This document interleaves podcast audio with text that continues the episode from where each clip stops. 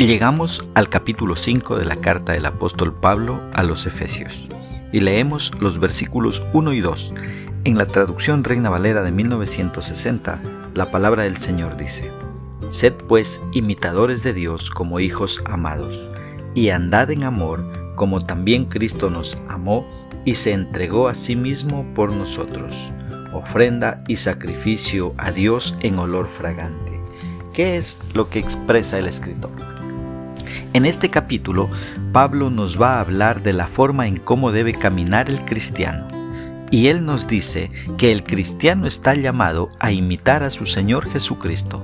Dice Pablo, sed pues imitadores de Dios como hijos amados y andad en amor como también Cristo nos amó y se entregó a sí mismo por nosotros en ofrenda y sacrificio a Dios en olor fragante. La idea es simple debemos hacer de Dios nuestro ejemplo y modelo.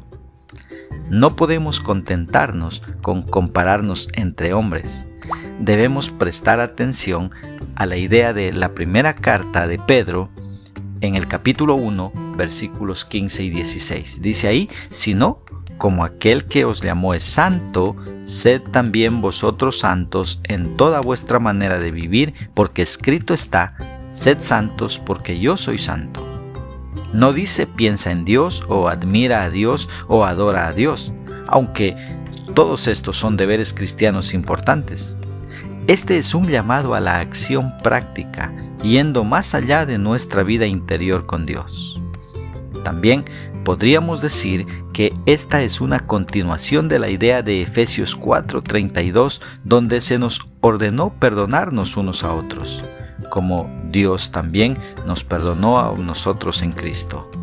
El comportamiento de Dios hacia nosotros se convierte en nuestra medida de nuestro comportamiento hacia los demás.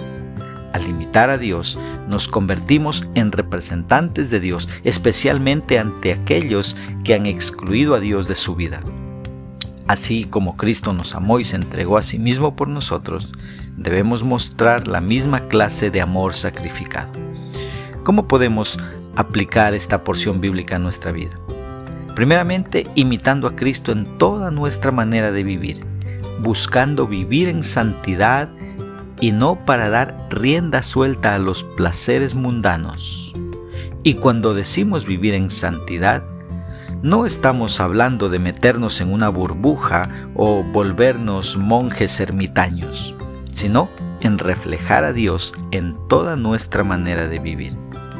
Una segunda aplicación, amando a los demás sin importar si ellos se lo merecen o no.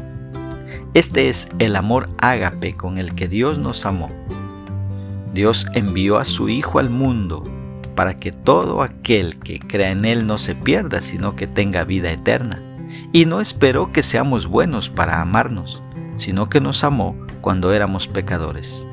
El amor es una decisión Así que decídete a amar. Que Dios nos ayude a poner por obra su palabra.